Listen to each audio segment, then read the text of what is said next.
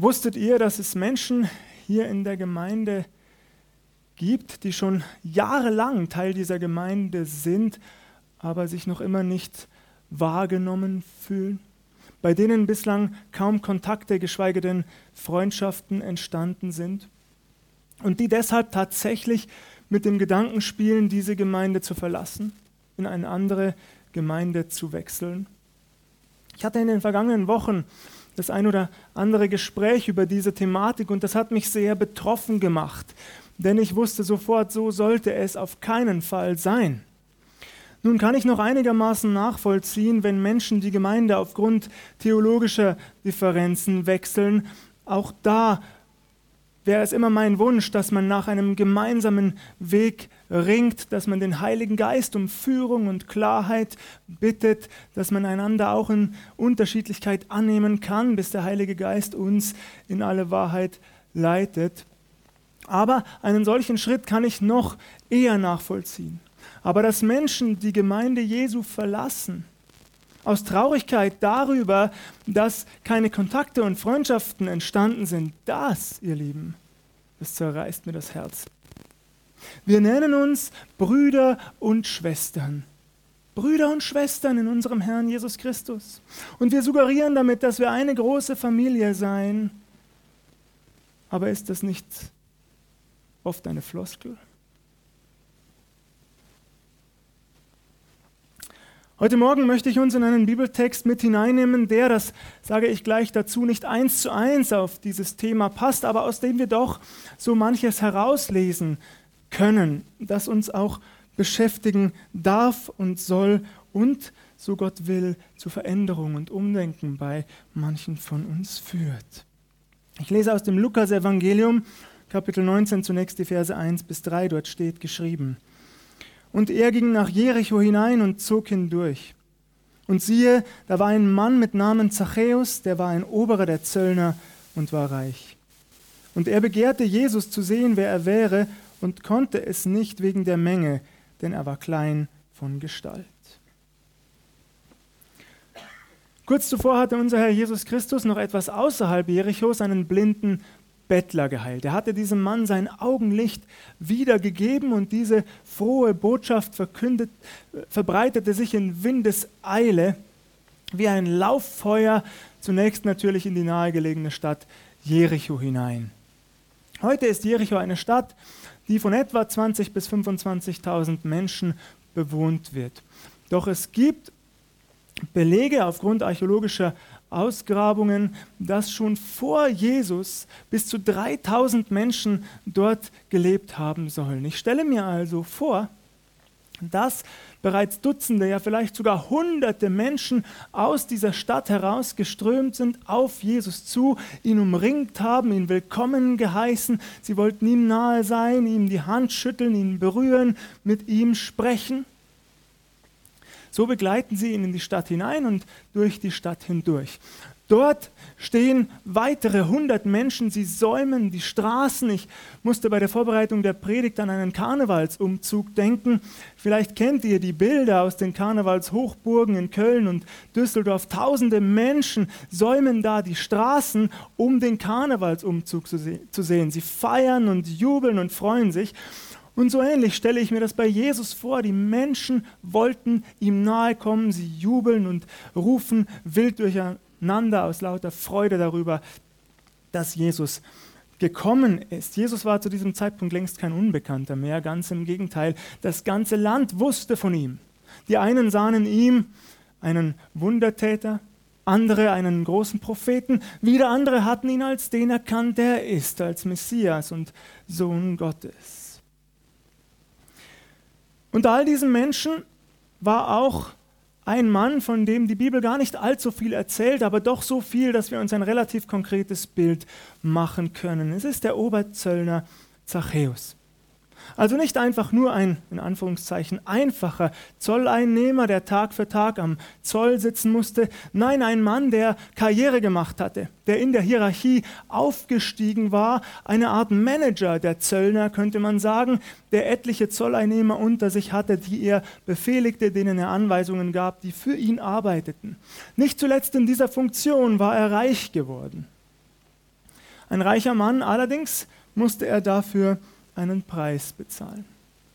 Da die Zöllner mit den römischen Besatzern kollaborierten, waren sie beim Volk nicht sehr beliebt. Ganz im Gegenteil, sie waren eher verhasst. Man wollte mit den Zöllnern nichts zu tun haben. Die bereicherten sich auf Kosten der eigenen Volksgenossen, auf Kosten des eigenen Vaterlandes. Das waren im Grunde Vaterlandsverräter. Sie nahmen nämlich nicht nur die Zölle ein, die die Römer forderten, sondern, um selbst reich zu werden, sehr viel mehr.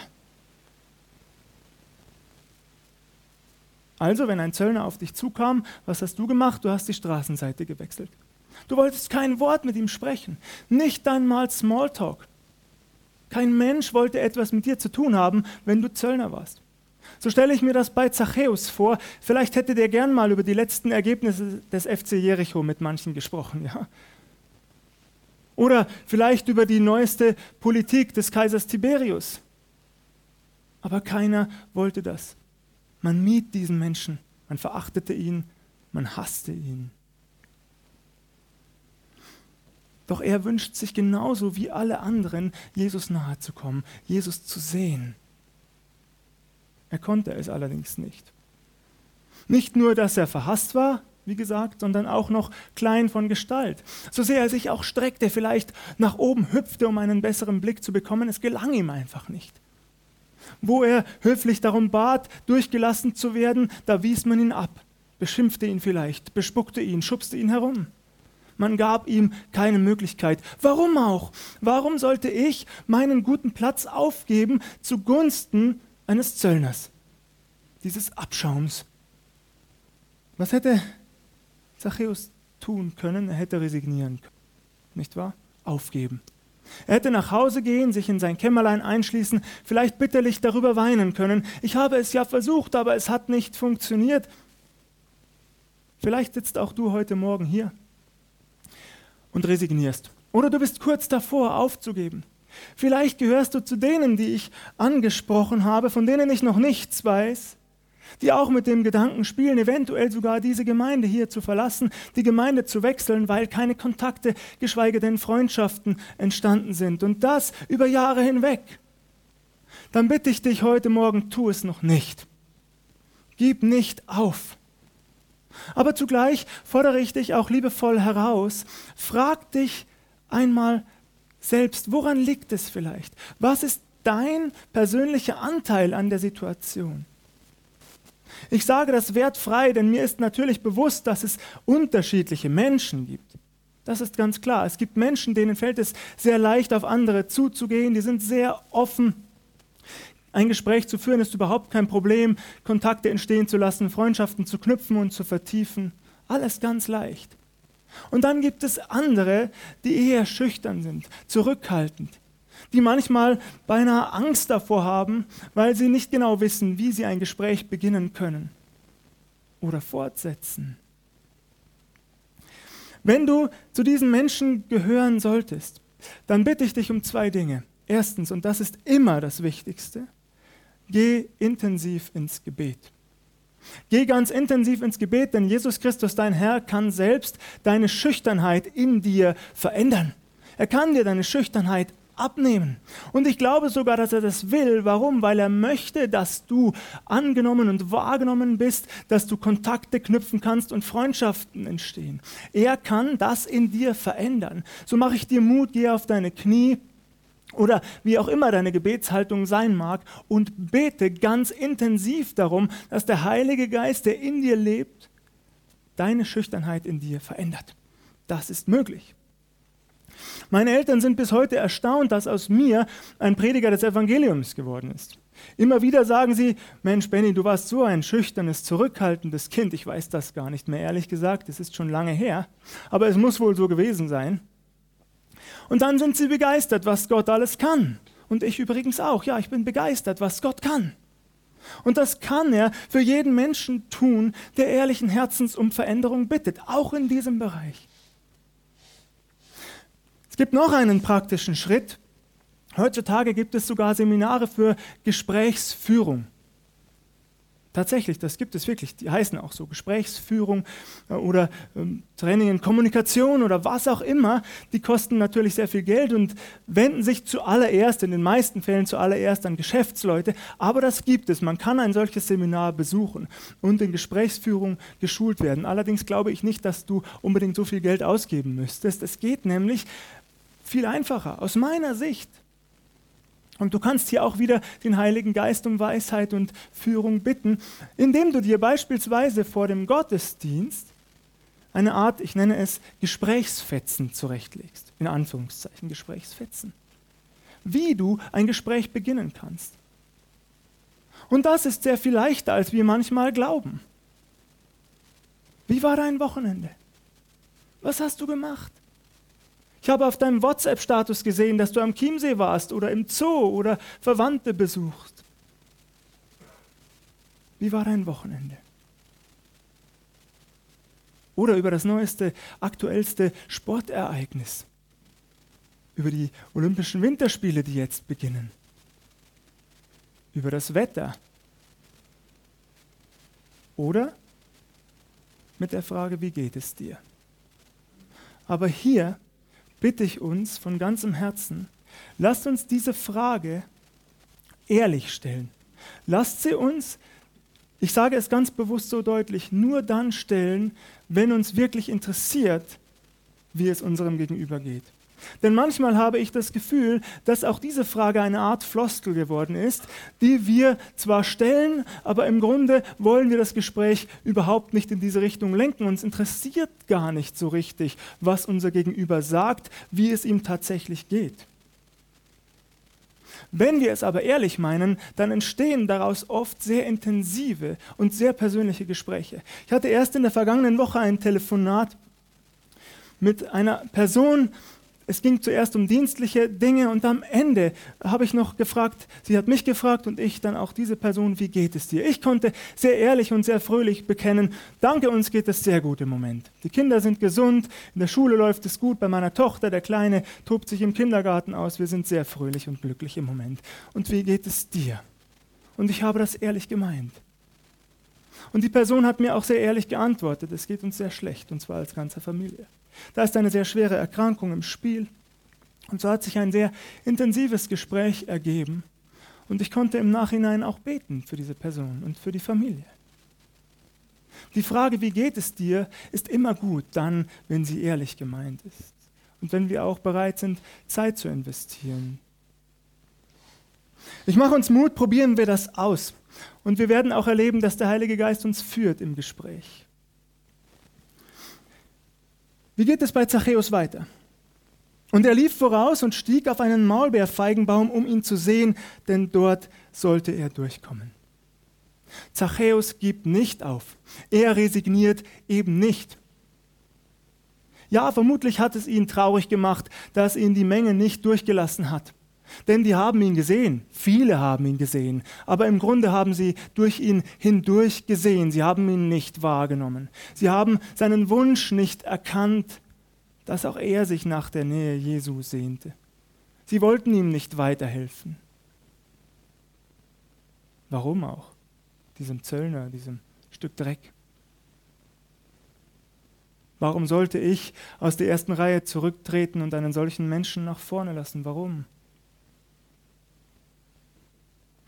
Doch Zachäus gibt nicht auf. Er weiß da vorne, da steht ein Maulbeerfeigenbaum. Er läuft also darauf zu, so schnell seine Füße ihn tragen, klettert hinauf und wartet dort, bis Jesus kommt. Und als Jesus an die Stelle kam, sah er auf und sprach zu ihm, Zachäus, steig eilend herunter, denn ich muss heute in deinem Haus einkehren.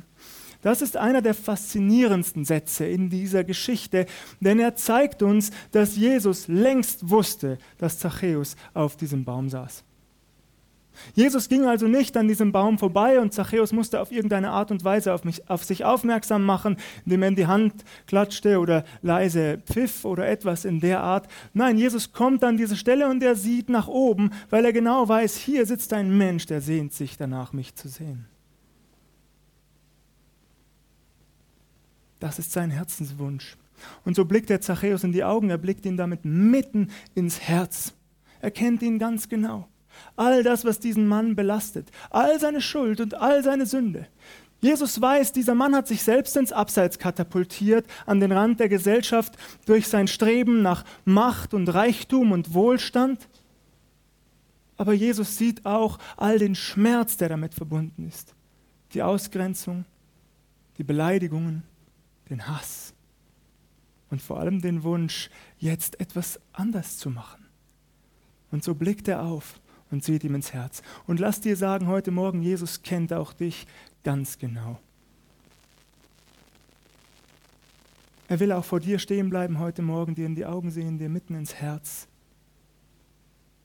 Und wünscht sich auch für dich und deine Situation, was auch immer das sein mag, Veränderung. Jesus kennt dich ganz genau.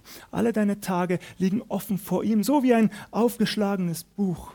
Er kann in dir lesen wie in einem Buch. Er hat dich ja selbst erschaffen. Noch bevor du im Mutterleib gebildet worden bist, wusste Jesus, dass du existieren wirst und was geschehen wird in deinem Leben. Er weiß alle Gedanken, die du denkst, lange bevor sie dir in den Sinn kommen. Er weiß die Worte, die du sprechen wirst, noch bevor sie aus deinem Mund kommen. Er weiß, wie du handeln wirst, noch bevor du es tust. Nun kann dir das Angst machen, zugegeben. Oh Gott beobachtet mich, er sieht mich, er kennt mich ganz genau. Mich befreit das, ehrlich gesagt. Es setzt mich regelrecht frei. Warum? Weil ich mich vor Gott nicht verstellen muss. Ich kann das gar nicht, also versuche ich es überhaupt nicht. Und das führt dazu, dass ich von Anfang bis Ende einfach ehrlich sein kann. Und das ist so befreiend. Dass vor Gott all die Masken, die ich oft im Alltag aufsetze und dir vielleicht auch, einfach fallen dürfen. Und ich darf sein, wie ich wirklich bin. In all meiner Zerbrechlichkeit, mit all meinen Wünschen und Träumen und Tränen und Hoffnungen und Nöten und Ängsten. Ich darf einfach sein in der Gegenwart Jesu. Ich darf auch einmal klagen. Ich darf Gott selbst anklagen, wenn ich Dinge nicht verstehe. Ganz ehrlich, ganz direkt. Aber immer mit Ehrfurcht. Immer in dem Wissen, ich habe es mit jemandem zu tun, der allmächtig und allwissend ist, der sehr viel größer ist als ich, der Zusammenhänge sehr viel klarer überschaut, als ich es jemals könnte. Aber ich darf ehrlich sein, auch in der Anklage vor Gott. Noch einmal, mit der entsprechenden Ehrfurcht vor seiner Größe und Herrlichkeit und Majestät. Aber wir müssen uns nicht verstellen und das gilt auch dir heute Morgen. Vor Jesus darfst du sein, ganz ehrlich. Steig herunter, ich muss heute in deinem Haus einkehren. Was hätte Zachäus denken können? Oh nein. Oh nein, ich habe nicht aufgeräumt, ich habe nicht Staub gesaugt, ich habe keinen Wein kalt gestellt, nichts zu essen vorbereitet, das Katzenklo nicht sauber gemacht. Lieber nicht, Jesus, vielleicht ein andermal. Oder äh, gib mir eine Stunde Zeit oder zwei.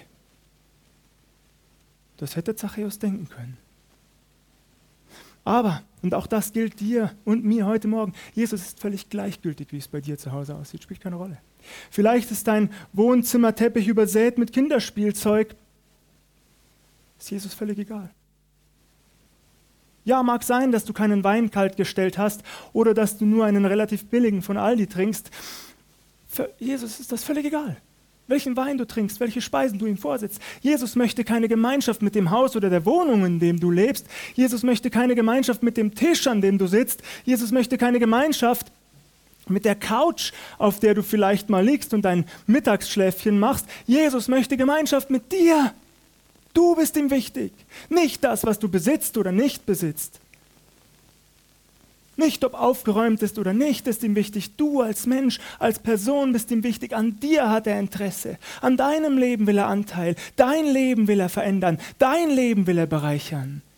Das ist ihm wichtig. Und wie reagiert Zachäus auf diese Einladung?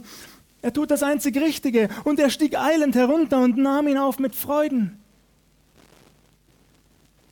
Erinnern wir uns einen Moment lang zurück. Zachäus wollte Jesus, in Anführungszeichen, ja nur sehen. Das war sein großer Wunsch. Jetzt erfüllt ihm Jesus einen Wunsch, den er nicht ausgesprochen hatte, aber um den Jesus wusste, das nehme ich sehr stark an, nämlich dass Zachäus sich eigentlich weit mehr äh, wünscht, als Jesus nur zu sehen, nämlich Gemeinschaft mit ihm zu haben. Und genau das ermöglicht unser Herr Zachäus. Und Zachäus nimmt das an. Jetzt kommt es allerdings zu einem Vers, der mich immer wieder traurig macht. Das heißt, da sie das sahen, murrten sie alle und sprachen, bei einem Sünder ist er eingekehrt. Die Menschenmenge um Zachäus und Jesus herum, die nimmt das wahr, sie sieht das, sie ärgern sich darüber. Also Jesus, wirklich muss das sein? Bei einem solchen Menschen, einem Zöllner, einem Vaterlandsverräter, der uns das Geld aus der Tasche zieht, der sich selbst bereichert hat, muss das sein? Gibt es hier nicht genug andere Menschen, zu denen du kommen könntest, die dich mit Freuden aufnehmen und bewirten würden? Sehr viel bessere als diesen Mann?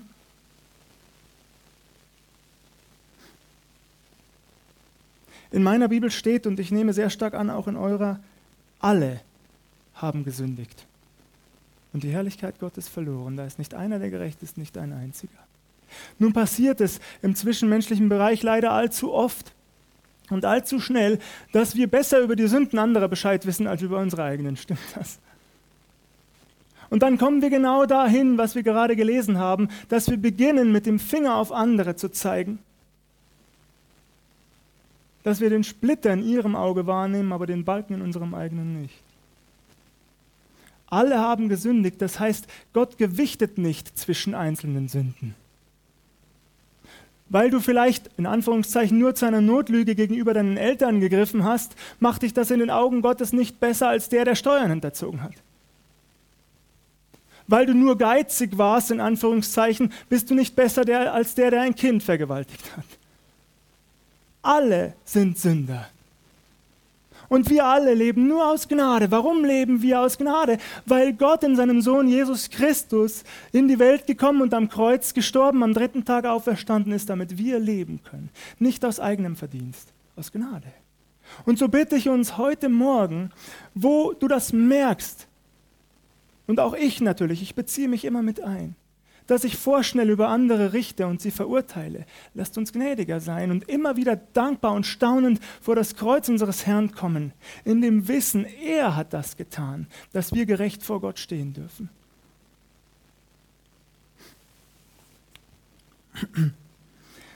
Zachäus aber trat herzu und sprach zu dem Herrn, siehe, Herr, die Hälfte von meinem Besitz gebe ich den Armen.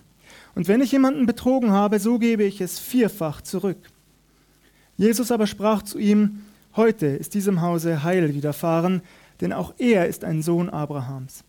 Denn der Menschensohn ist gekommen, zu suchen und selig zu machen, was verloren ist.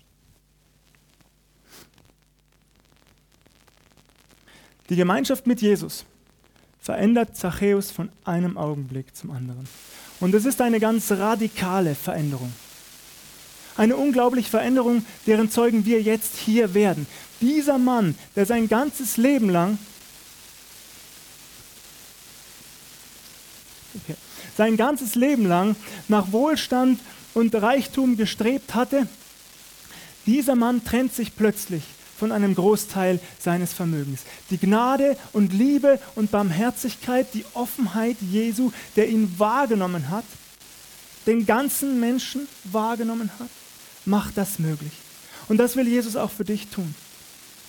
Zachäus gibt 50 Prozent seines Vermögens an die Armen weg. Siehe, Herr, 50 Prozent gebe ich an die Bedürftigen weg. Mich fasziniert das ungemein. Es zeigt uns, was alles möglich ist, wie sehr das Herz eines Menschen verändert werden kann durch Jesus. 50 Prozent. Viele Nachfolger Jesu schaffen nicht mal 10 ihr Lieben, weil wir uns denken, dann bleibt uns vielleicht nicht mehr genug. Oder wir denken, was noch schlimmer wäre, wir haben uns das doch selbst erarbeitet, warum soll ich es abgeben? Nur ein Gedankenanstoß heute Morgen. Ich möchte in den kommenden Wochen über dieses Thema noch einmal separat sprechen, weil es wichtig ist, der Umgang mit unseren Finanzen. Ist dir eigentlich klar, dass alles, was du hast, Gott gehört? Alles, was du hast, gehört Gott. Und was du ihm gibst, gibst du ihm nicht, weil du so großzügig und so toll bist, sondern du gibst ihm im Grunde nur zurück, was ohnehin ihm gehört. Ist uns das bewusst? Mit diesem Gedanken. Und wenn wir so denken, dann fällt es uns sehr viel leichter zu geben, weil wir wissen, es gehört doch ohnehin ihm. Manche schaffen nicht mal 10 Prozent. Manche treten sogar aus der, Kirchen, äh, aus der Kirche aus, weil sie 8% ihrer Lohnsteuer einsparen wollen im Monat. In meinem Fall sind das nicht mal 30 Euro im Monat. Da sehen wir, wem die Menschen wirklich dienen. Dem Mammon. Noch einmal, ein Thema für ein, eine andere Predigt, aber es ist mir einfach so bewusst geworden, dieser Mann gibt 50 Prozent seines gesamten Vermögens auf einen Schlag weg. Und damit nicht genug, wenn ich jemanden betrogen habe, sagt er, so erstatte ich es vierfach wieder. Ich habe mich gefragt, was bleibt Zachäus am Ende übrig? Mal ganz ehrlich, die Bibel sagt ja nichts dazu, wie viele Menschen er im Laufe der Zeit betrogen hat und wie hoch die jeweiligen Summen waren, aber es könnte durchaus sein, dass sein Konto am Ende leer war aber es scheint ihm überhaupt nichts mehr auszumachen und nichts zu bedeuten. Wichtig ist jetzt nur eins, mein Leben, mein Herz ist verändert durch Jesus und damit auch meine gesamte Zukunft.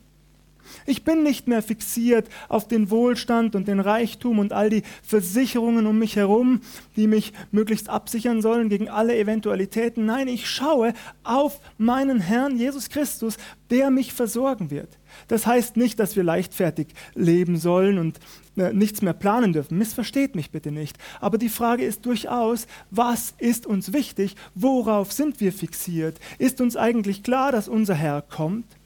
Manchmal, wenn ich mich so umsehe in Gemeinden, dann gewinne ich den Eindruck, im Grunde leben viele von uns nicht anders als die Menschen dieser Welt. Vollkommen fixiert auf diese Welt, mitten in dieser Welt. Ausgerichtet auf alles, nur nicht auf Jesus. Wir haben für alles Zeit, nur nicht für Jesus. Und wenn wir aufgefordert werden oder herausgefordert werden, uns zu hinterfragen, wo wir vielleicht etwas streichen können, um Jesus mehr Zeit zu widmen, da werden manche dann wütend, wollen das nicht hören. Ich brauche meine Freizeit, ich brauche meine Hobbys, alles schön und gut. Die Frage ist, worauf sind wir fixiert?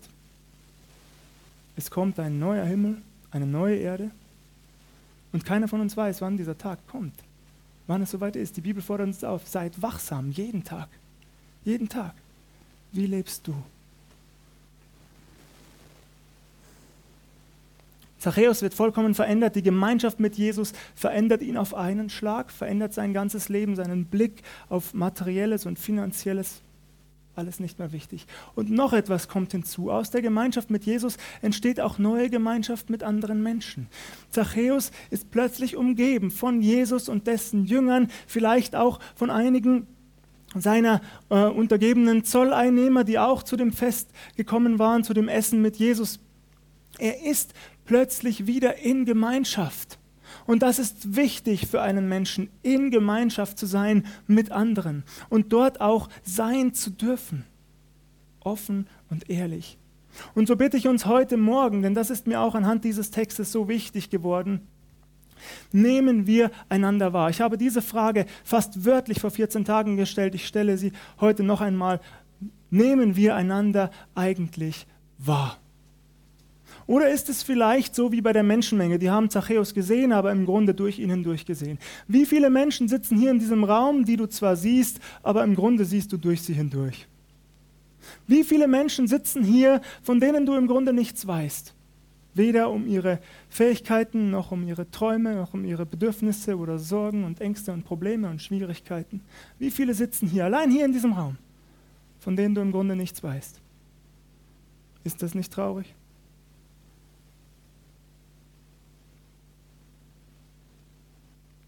Jesus wünscht sich, dass die Gemeinschaft mit ihm ausstrahlt auch auf die Gemeinschaft untereinander. Dass wir den Blick füreinander bekommen und den Blick füreinander behalten. Dass wir offen sind. Dass auch die Grüppchen und Kreise sozusagen aufgesprengt werden durch den Heiligen Geist. Manchmal erlebe ich das, wenn ich nach dem Gottesdienst noch hier stehe und der ein oder andere kommt zu mir und ich führe das Gespräch, dann fällt mir auf, dass manche von uns wirklich im Kreis stehen, buchstäblich im Kreis. Nun, was ist die Eigenschaft eines Kreises, dass er geschlossen ist? Und das schreckt ab, ihr Lieben. Lasst uns darauf achten, darum bitte ich uns.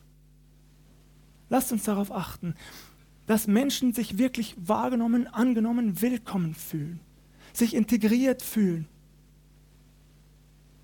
Und dass das, was wir so oft sagen und auch zu Recht sagen, weil die Bibel davon spricht, dass wir Brüder und Schwestern sind in unserem Herrn Jesus Christus, dass das nicht zu einer bloßen Floskel verkommt. Geschwister sind sich nahe untereinander. Ich habe einen Zwillingsbruder, mit dem habe ich jeden Tag Kontakt. Jeden Tag. Das ist mir wichtig. Ich will wissen, wie es ihm geht. Wie sein Tag war. Ich habe Interesse an seinem Leben.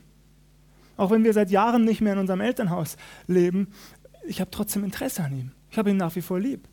Das interessiert mich einfach. Bei meinen Eltern ist es ähnlich. Mit denen habe ich auch sehr viel Kontakt. Nun könntet ihr sagen, und böse Zungen tun das vielleicht, ja, was für ein Muttersöhnchen, hat er es nicht geschafft, sich zu lösen von zu Hause? Was hat das denn damit zu tun?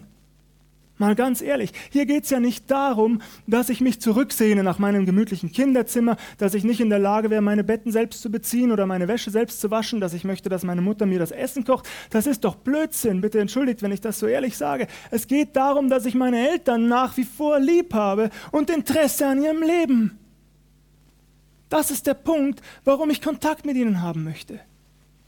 Und das sollte auch in der Gemeinde Jesu im übertragenen Sinn so sein.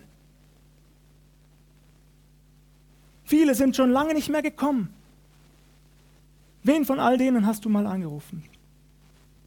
Jetzt kannst du sagen, ja, das macht der Pastor. Ehrlich gesagt, ich schaffe auch nicht alles. Und ich weiß sehr genau, dass ich hinterherhinke mit manchen Punkten. Aber dafür sind wir Geschwister, dass wir einander wahrnehmen und jeder den Blick für den anderen hat. Und ich bitte uns, lasst uns damit anfangen, heute und nicht mehr damit aufhören, bis unser Herr kommt. Oder er uns nach Hause holt in die Ewigkeit, wenn er nicht vorher kommt. Ganz egal. Aber lasst uns heute damit auf, anfangen und nicht mehr damit aufhören, einander wirklich wahrzunehmen. Und Gott wird das segnen. Davon bin ich überzeugt. Bitte lassen wir nicht zu, dass Einzelne die Gemeinde Jesu in Waldkraiburg verlassen, weil sie sich nicht wahrgenommen fühlen. Wie beschämend ist das eigentlich? Ganz ehrlich. Ich weiß, vielleicht werde ich angegriffen für diese Direktheit, aber ich bin auch nicht hier, um mich beliebt zu machen, sondern um uns zu sagen, ich wünsche mir, dass wir innige Gemeinschaft erleben, so wie die ersten Jünger. Sie hatten alles. Gemeinsam, alles gemeinsam. Da hat keiner festgehalten an seinem Besitz und dem, was vermeintlich sein war. Nein, die haben sich gesehen in all ihrer Unterschiedlichkeit und all ihren Bedürfnissen und haben sich ausgeholfen. Und wenn nötig, hat einer seinen ganzen Besitz für die Gemeinschaft verkauft. So kann das gehen, wenn Jesus wirklich Herr seiner Gemeinde ist. Und so bitte ich uns, nehmen wir einander wahr. Bitten wir den Heiligen Geist um Vergebung da, wo es nicht geschehen ist bisher. Um einen neuen Blick füreinander. Er wird das segnen und dafür dürfen wir ihn loben und preisen. Amen.